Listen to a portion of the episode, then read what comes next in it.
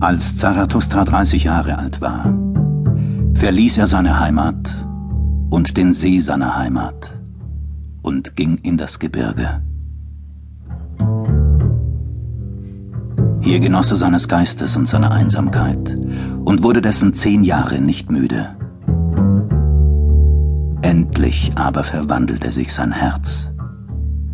Und eines Morgens stand er mit der Morgenröte auf, trat vor die Sonne hin und sprach zu ihr also. Du großes Gestirn, was wäre dein Glück, wenn du nicht die hättest, welchen du leuchtest? Zehn Jahre kamst du hier herauf zu meiner Höhle.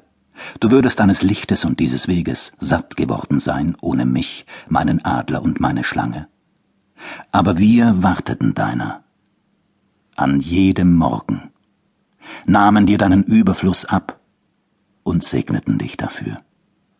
Siehe, ich bin meiner Weisheit überdrüssig, wie die Biene, die des Honigs zu viel gesammelt hat.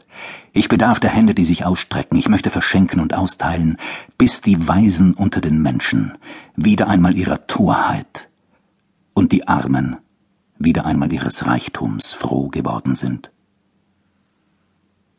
Dazu muss ich in die Tiefe steigen. Wie du des Abends tust, wenn du hinter das Meer gehst und noch der Unterwelt Licht bringst du überreiches Gestirn. Ich muss gleich dir untergehen, wie die Menschen es nennen, zu denen ich hinab will. So segne mich denn, du ruhiges Auge, das ohne Neid auch ein allzu großes Glück sehen kann. Also begann Zarathustras Untergang.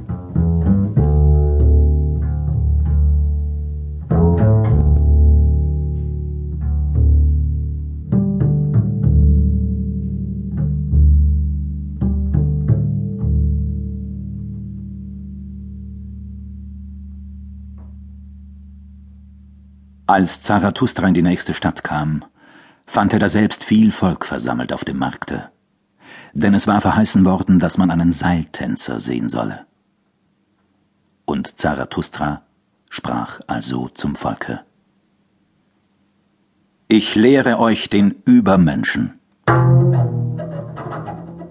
Der Mensch ist etwas, das überwunden werden soll. Was habt ihr getan, ihn zu überwinden? Alle Wesen bisher schufen etwas über sich hinaus. Und ihr wollt die Ebbe dieser großen Flut sein und lieber noch zum Tiere zurückgehen, als den Menschen überwinden? Was ist der Affe für den Menschen? Ein Gelächter oder eine schmerzliche Scham? Und eben das soll der Mensch für den Übermenschen sein, ein Gelächter oder eine schmerzliche Scham. Ihr habt den Weg vom Wurme zum Menschen gemacht, und vieles ist in euch noch Wurm.